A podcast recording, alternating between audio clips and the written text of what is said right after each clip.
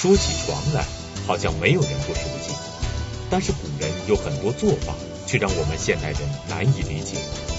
他们观看歌舞表演，为什么不坐在椅子上，而偏要坐在床上呢？明朝嘉靖年间的权臣严嵩被抄家时，竟然被抄出了六百多张床来。那么，严嵩是想开宾馆，还是想做床的生意，亦或者当中另有鲜为人知的隐情呢？让人感到惊讶的是，有的床竟然有几千个零部件组成，但可惜的是，这样的床弄到屋里后却支不起来，这究竟是怎么一回事呢？不同的床究竟含有怎样不同的经济信息和文化内涵呢？收藏专家马未都走进百家讲坛，为我们精心讲述马未都说收藏之一踏清风。我们上一讲讲的胡床呢，是指它是坐具哈。古代这个汉语中呢，很多词汇呢，单一词汇的时候呢，指的是两种东西。床呢，它的功能呢，是逐渐由坐具转为了纯粹的卧具，逐渐的，不是一开始就是这样。一开始床呢，也有兼有卧具之功能。呃，你比如这个《说文》中呢，它的解释是“床，安身之作者”，我们讲过。那么这个汉刘熙的释名中呢，他说：“人所坐卧曰床。”说的很清楚，坐卧两个功能都有。在古诗文中的很多床指的是胡床，就是交椅。我们上一讲讲到了。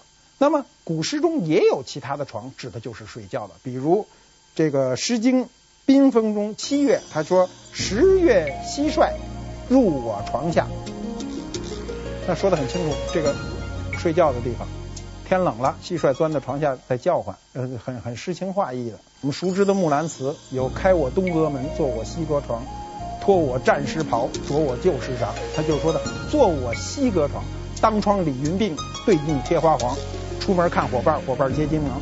他说的这很清楚，我进了我西阁床，我把衣服都换了，又化完妆什么，再出去，大家都觉得哟，你怎么变成女的了，是吧？这个他说的这个床呢，就显然是睡觉的了。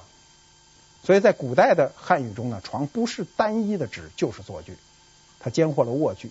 但它在漫长的演变过程中，尤其当椅具出现，当我们真正的高座出现的时候，床就变成了纯粹的卧具了。经过马未都先生的介绍，我们知道，在古代，床一开始是作为坐具存在的，后来。才逐渐演变成为卧具。那么，在不同的历史时期，床究竟发生了哪些形式上的变化呢？我们平常所说的下榻又是怎么一回事呢？它有着怎样的文化内涵？我们床呢，有四种形式。第一种形式呢，是非常简单的，从非常古老的家具演变过来的，叫榻。榻呢，它在古意中呢是指它近地，榻是指它，它比较矮，就是平的。我们古代的记载中，当然有一些带栏杆的也叫榻，但我们现在比较呃明确的一个概念就是无栏杆、无围子，一个平面的四足落地的，这就是榻。榻呢，在释名中的解释呢是长狭而卑曰榻。言其他然近地，他说的就是卑是地位低嘛，狭长地位低，比较近地，这就是榻。早期的榻都特别矮，我们今天看到榻相对来说都比较高。我们先看一下榻的图形，就是这个样子，四足落地这平面。特别矮的榻呢，我是见过的，十多年前。山西大部分家具向北京流动的时候，那时候有很多人做这种生意。我们今天在北京的这个很多呃市场上都能看到山西家具，当时就出现了这种古榻，非常非常的矮，有案型的，有桌型，非常矮，四足落地，十几公分高。我当时看的时候是非常惊讶，我一直没闹清楚这个榻是干什么用的。今天把它搁在地上睡觉是非常非常怪异的。后来我慢慢的通过跟农民的接触聊天，我发现这个榻呢是搁在炕上的，尤其到了春天和秋天，烧炕的时候，有时候会感到非常热的时候呢，它离开炕上有十几公分，非常舒服。我一个朋友很喜欢，买了一个榻，就这种古榻，回去就睡觉。回来以后，我就问他啊，我说：“哎，你这榻睡着舒服不舒服？”他说有点别扭。我说怎么别扭啊？他说我早上一睁眼啊，跟我们家猫对着脸。说他矮嘛，他只有十几公分嘛，离开地，所以他一睁眼呢，就跟那猫脸对脸。他原来没有过的感觉吗？他过去睡床没有这种感觉吗？那么这种矮榻呢，显然是受我们古榻的影响。山西和陕西这些地区的呢，相对都比较交通比较闭塞，文化的传导和输出都比较慢，所以它就保留了很多古代的文化的符号和特征。所以山西家具呢，是中国呃古代家具中非常有特色、非常就是呃有价值的一组家具，就是它的地域性特别明显。那么我们历史上关于榻有很多故事，最典型的故事就是宋太祖赵匡胤，他那句名言就是说：“卧榻之侧，岂容他人酣睡？”因为我们都知道陈桥兵变、黄袍加身以后，他心里老是忐忑不安的。所以他对身边的事儿，尤其经过五代十国以后，五代十国我们都知道是中国历史上非常残酷的时期，不停的在换君主，所以他非常担心。他就说：“卧榻之侧，岂容他人酣睡呢？”而他是一种担心。这个榻呢，显然是睡觉来用。跟榻相关的有一个词儿是我们今天还在使用的，叫下榻，对吧？下榻这个词儿我们都听习惯了，就没有什么太多的感觉。就是出差说您在哪儿下榻呀？呃，国宾更容易说在钓鱼台国宾馆下榻。榻是睡觉的，那下榻下榻，如果床是睡觉的叫下床，那就是不睡觉嘛。它为什么叫下榻不叫上榻呢？这就有个历史故事。东汉有一个名臣呐，陈蕃，他性情耿直。是一个是一个廉非常廉政的官，他呢，这个喜欢结交有气节的人，他专门设专榻，就是他分人嘛，呃，看不上的人你爱怎么着怎么着了，这个我看上的人呢，我就专门有一个榻，他这榻平时是挂在墙上的，一来了重要的客，就是他喜欢他看得中的人，他就把这榻从墙上拿下来，让你睡觉，所以叫下榻。如果当时他要挂一床在墙上，那就叫下床了。所以下榻是这么来的，是非常古的一个词。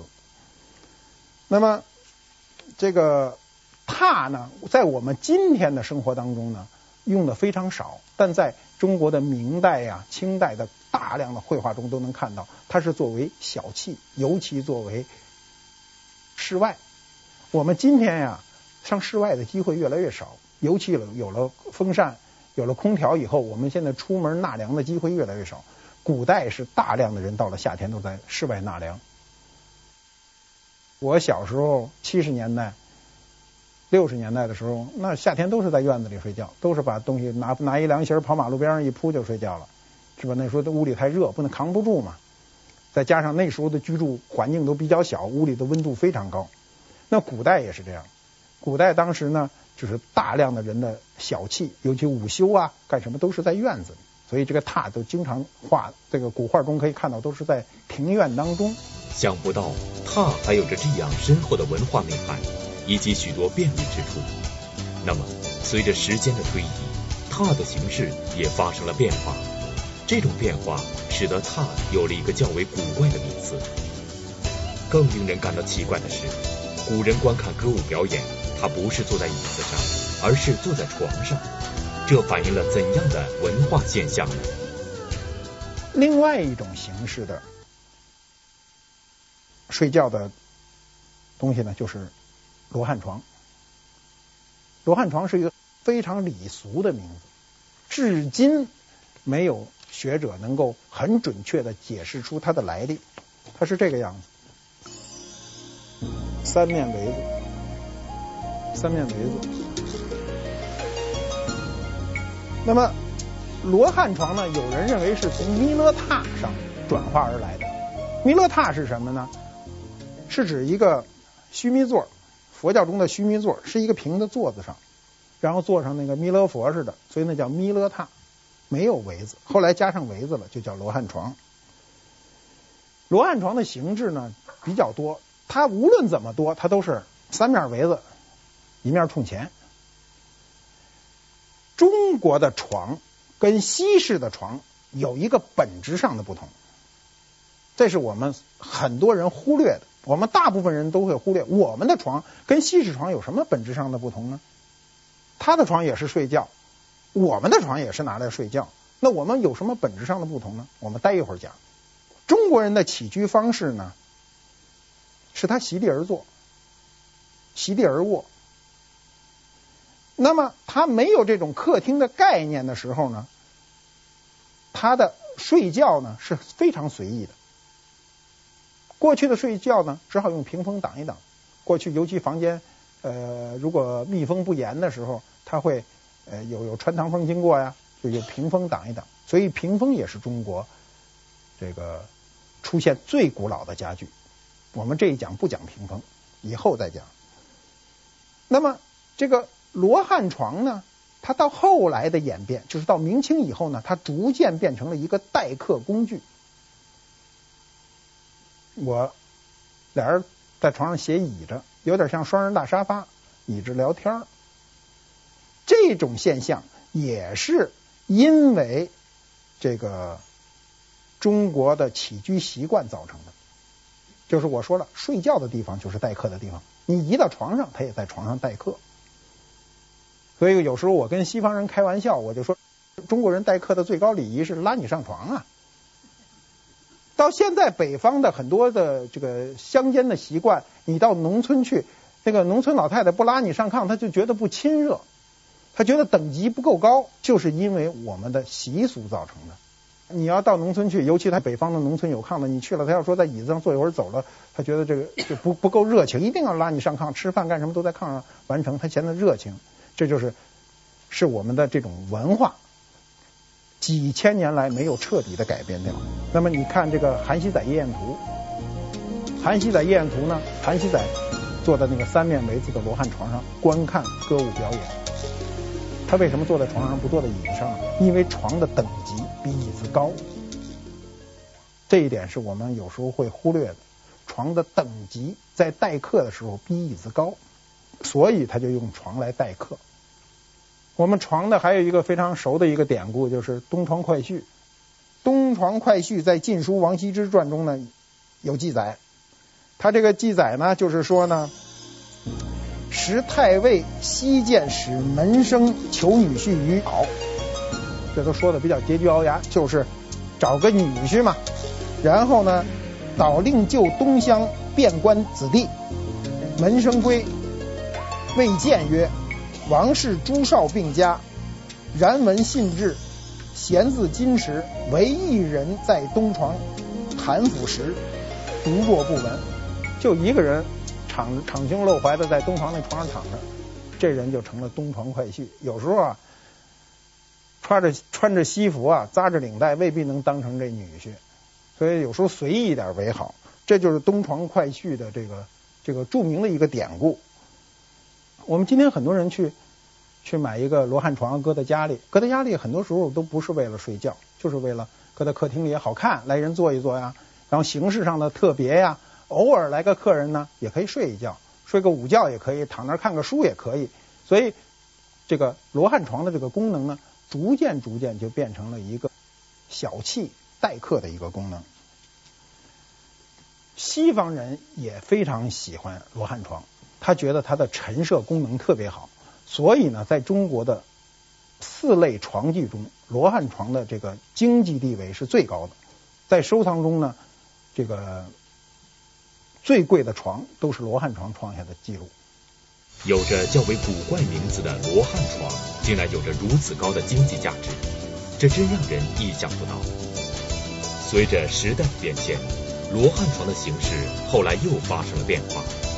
到了明代，新形式的床有着更大的实用性和更多的文化内涵。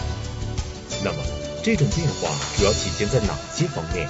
从而使得当时中国人的起居文化也随之发生了巨大变化。广告之后继续讲述。您现在收看的是《百家讲坛》栏目。贾宝玉，《红楼梦》的核心人物，他个性纯真，性格执着。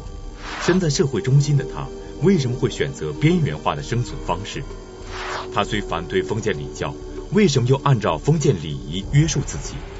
对于贾宝玉的人格特征，我们究竟该如何理解？作家刘心武先生为您精彩解读贾宝玉人格之谜。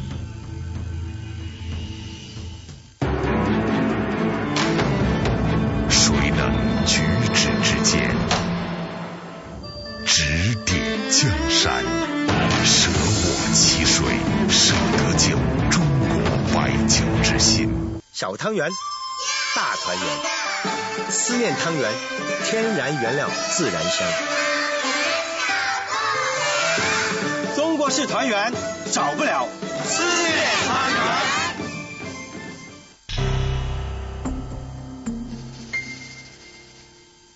高度决定视野，角度改变观念，尺度。把握人生。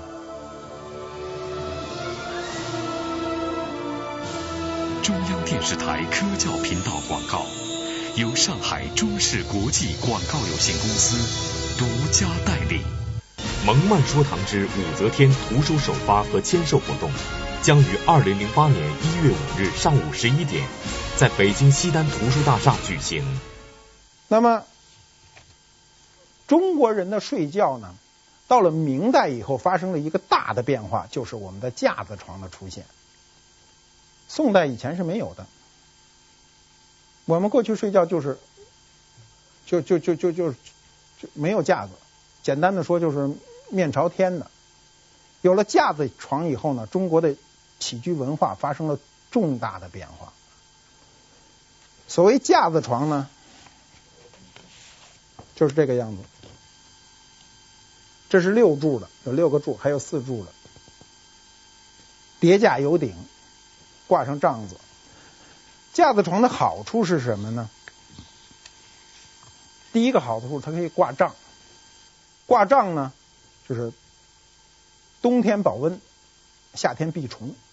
我们今天开着空调都舒服的不行，过去没有这个东西。夏天以后呢，非常闷热，如果你你敞着呢，又有蚊虫。有蚊虫呢，你睡觉又睡不好，所以它挂上一个帐子，就是能使你能够安寝。那么，从明代开始，架子床的出现，使中国人的睡觉有了大睡和小睡之分。所谓大睡呢，就是夜间睡觉；小睡呢，就是休息午睡。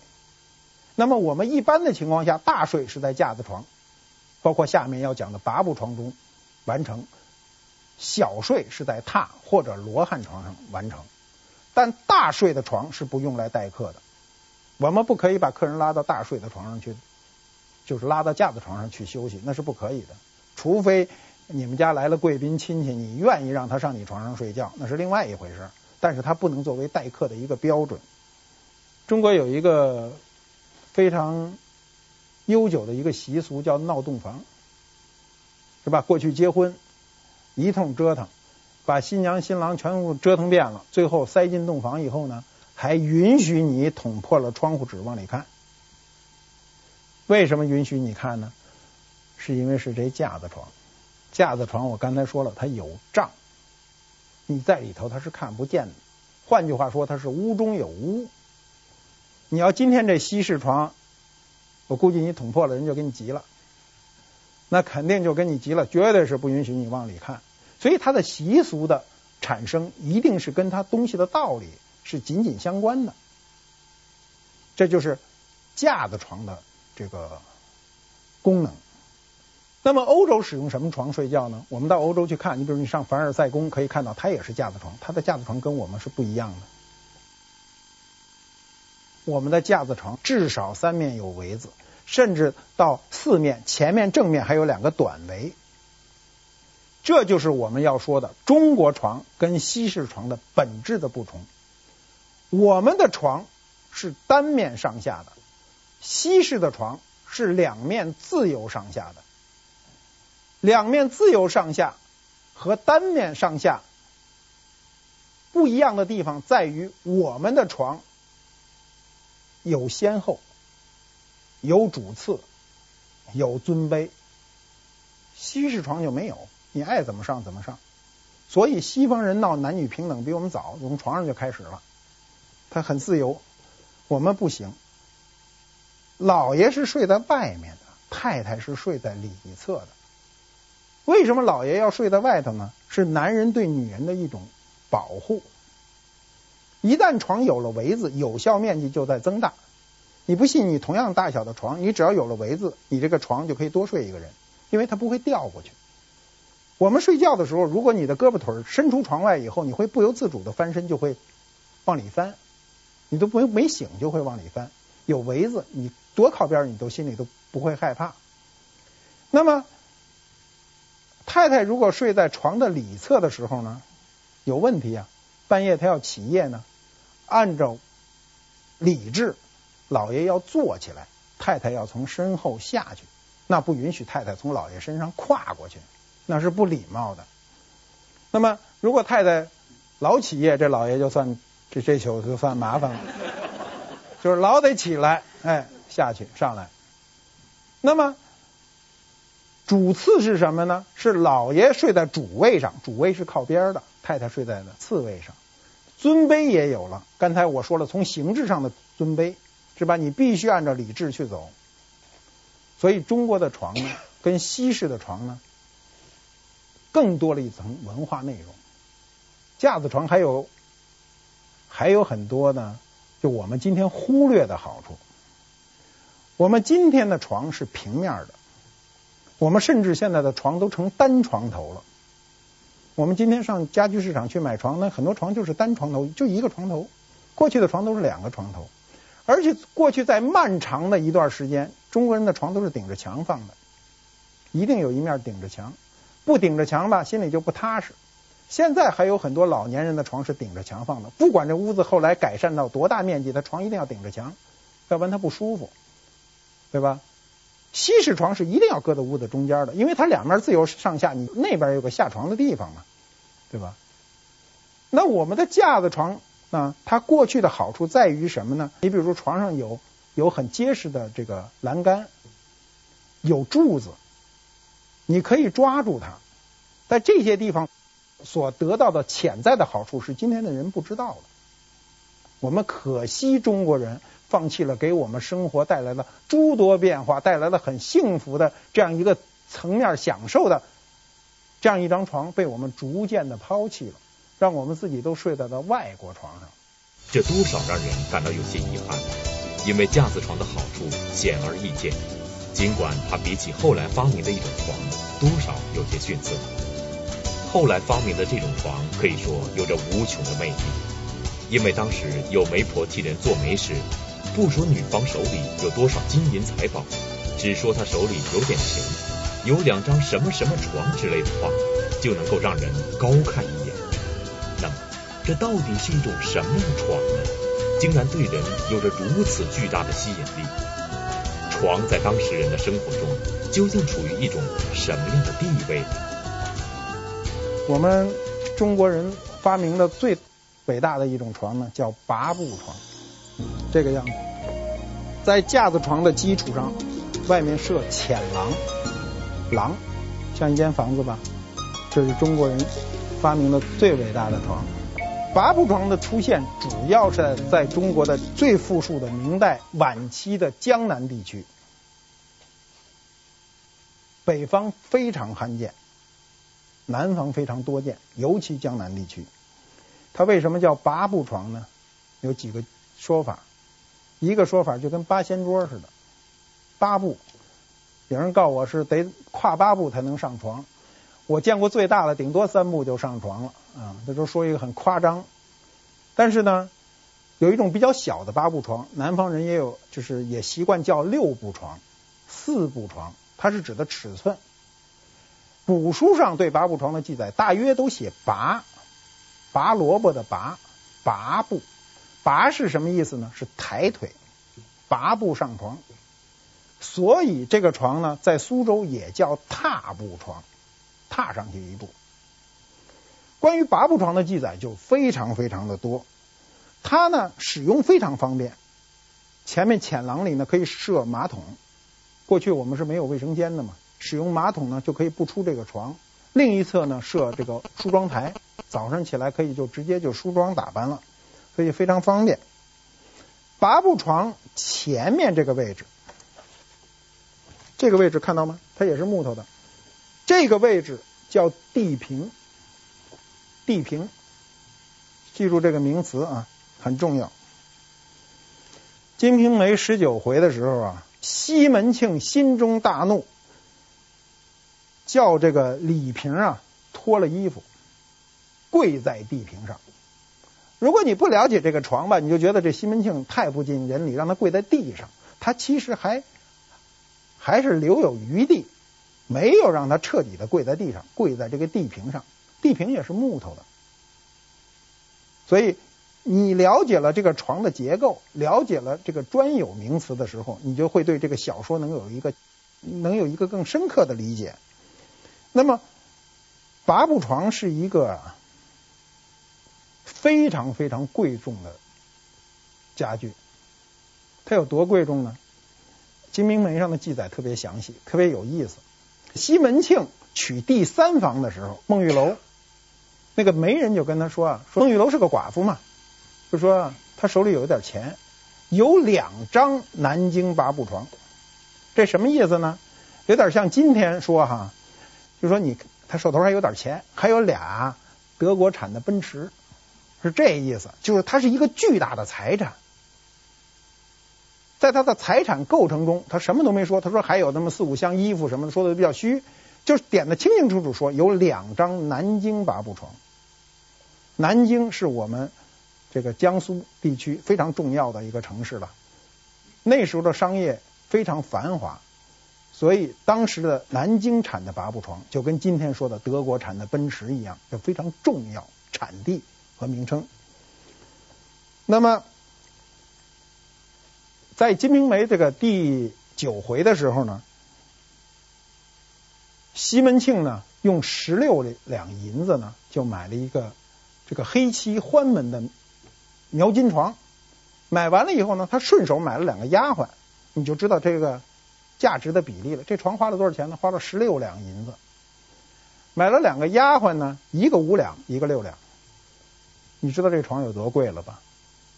两个丫鬟，其中有一个是上灶丫鬟，就是可以炒炒菜，能到厨房帮帮忙，就是还有点技巧的丫鬟是六两，剩下那五两。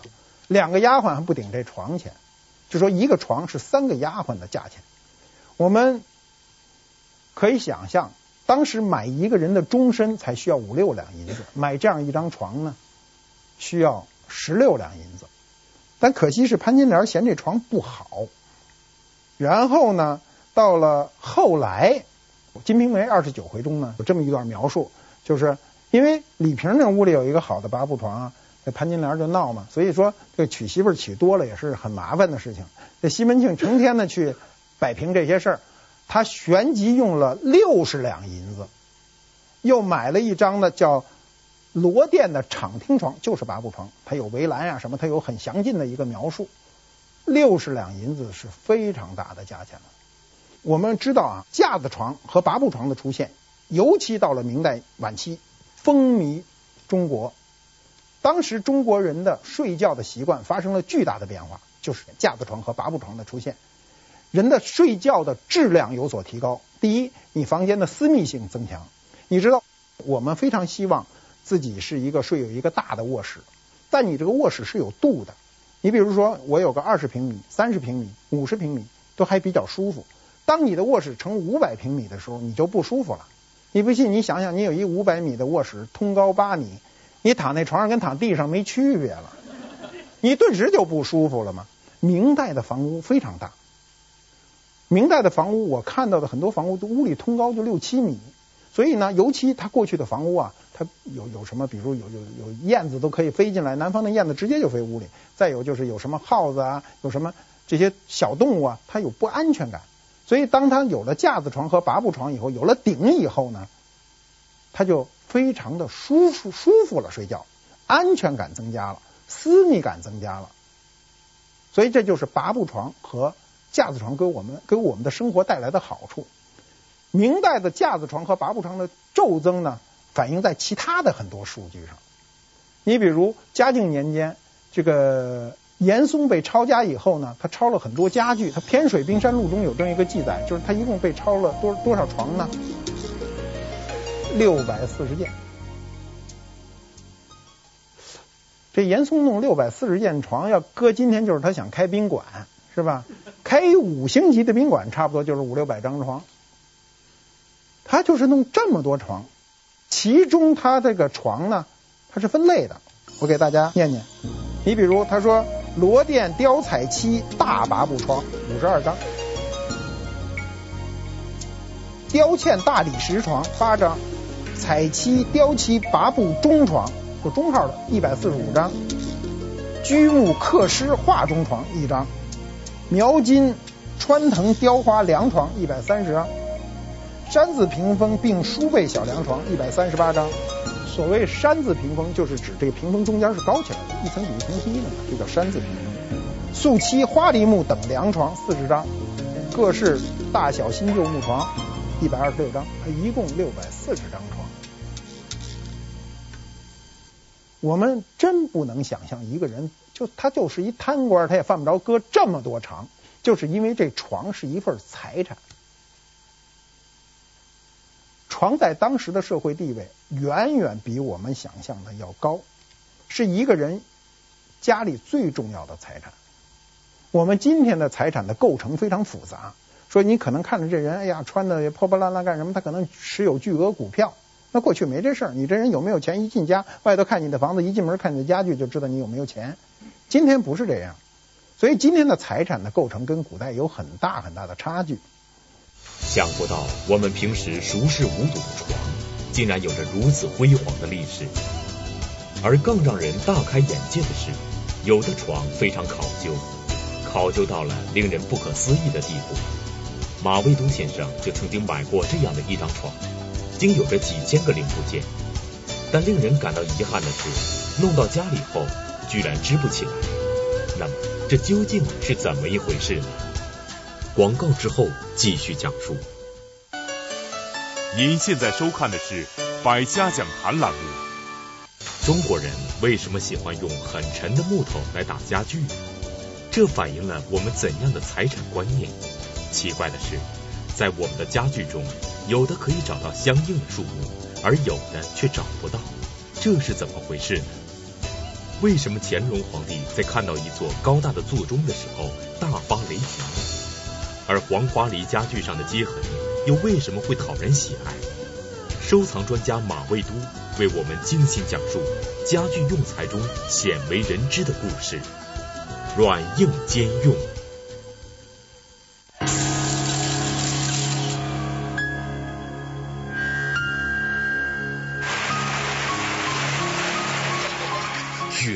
凡，越平凡。圣德西南庄。来自高原的温暖，青藏绒牦牛绒衫。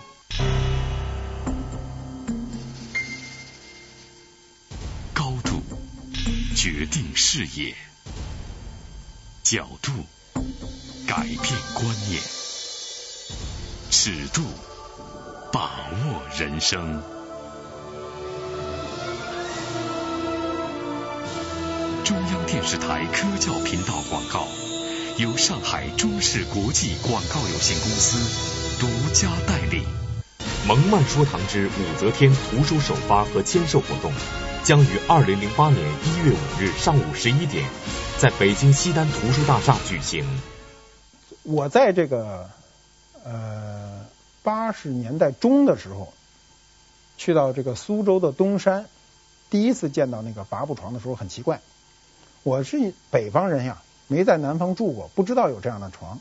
后来我就执意要买一张好的。隔了一段时间呢，他们那边人就写信，那时候还都不不兴打电话呢，写一封信通知我说发现了一个好八步床，说希望我去看一看，然后如果愿意的话可以买，我就去了。我当我看见那张床的时候，我非常吃惊。那时候的运输工艺也比较差，他是用那个手扶拖拉机给我拉过来的。那一张床拉了三拖拉机，堆在那儿跟小山似的，就是一张床。这个床柱大约有这么粗，非常的粗，十根儿。床上六根儿，浅廊上有四根儿，一共十根儿。所有的东西都是齐全的。我后来统计过若干次，他用多少个零部件把它传承呢？最后也没统计清楚，大概几千个零部件。那后来我就买回来以后，就经过修复啊，现在在那个厦门那个鼓浪屿上展出，一直搁在那展出。我当时是设想睡那张床，我因为古书读读多了嘛，觉得这种床睡起来一定是其乐无穷，但是搁不进屋里去。我们的楼房很矮呀，我们一般楼房的这个屋里的高度就是两米五、两米六吧，那个柱子就两米八了，就根本就立不起来。当时把它修复完了以后，因为它是零件嘛，拿回到这个这个屋里的时候呢，就是想把它支起来，结果第一件事就傻了，就这柱子就立不起来。后来就放弃了这个想法。我当时想的特别好，就是把这个床里啊搁上一个书架，摆上常读的书。房那个它不是有架子吗？上面安上各种射灯，还设想买一个小音响，睡觉时候可以听音乐，想的别提多好了。可这床到到今天也没睡过一天，非常的漂亮。它的所有的围子和所有的细部都是用很小块的木头穿插起来的。我们将来会讲到，就是它工艺上的特点，就是我们有时候会忽略，外行人会认为一块大板雕出一个东西会值钱，其实用。其实从工艺角度上讲，越小穿插出来的东西越结实，价值越高。他把所有的应力全部消除，这是一个工艺，是中国人聪明才智的一个体现。清代小说家呀，戏剧家李渔呢，在《闲情偶记》中说呢：“人生百年，所立之时，日居其半，夜居其半，日间所处之地。”或堂或屋，或舟或车，总无一定之在。而夜间所处，则只有一床。是床也者，乃我半生相共之物。较之结发糟糠，犹分先后者也。人之待物，其最后者，当莫过于此。这话写的非常动感情。他就说啊，人生活了一辈子啊。你反正白天是一半，晚上是一半。那么这个你白天的地方说不准你在哪儿，是吧？他说，呃，你或堂或屋，就是你或你要不然在屋里，要不然你在走廊里。呃，白天呢，你或舟或车，就是你要不然坐船，要不然在那那他那时候没飞机啊，要有飞机他也写上了，说你不定在哪儿呢。但是晚上你肯定都睡在床上。那么他说这个床呢，乃乃我。这个相共之物啊，就是比我的老婆说起来还有个先后呢，就是他比我比老婆来的还早呢。所以人之待物，最后者当莫过于此，就是你对他应该重视啊，应该有情感呀、所以我觉得我们今天呢，如果想使自己的生活好一些呢，好好的去置一张床，床是我们一生中非常重要的东西，尤其中国的床。代表了我们文化中的精髓。我们去故宫参观，你注意看床以后，你再看看皇帝的宝座。皇帝的宝座不是一个椅子的样子，是一个床形。这是为什么呢？我们下一讲再讲中国的椅具。雅士利阿法精装配方奶粉，营养全面升级，为宝宝健康成长提供充足动力，体力升级，智力升级。爱心雅士利健康添活力。A B C D E F G，宝宝跳出来点读机，点一点。Hello。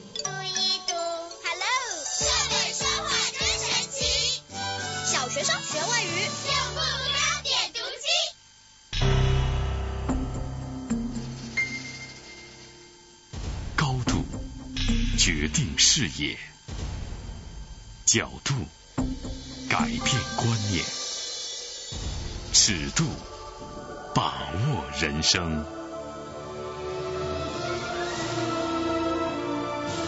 中央电视台科教频道广告，由上海中视国际广告有限公司独家代理。中国的皇帝坐什么样的椅子？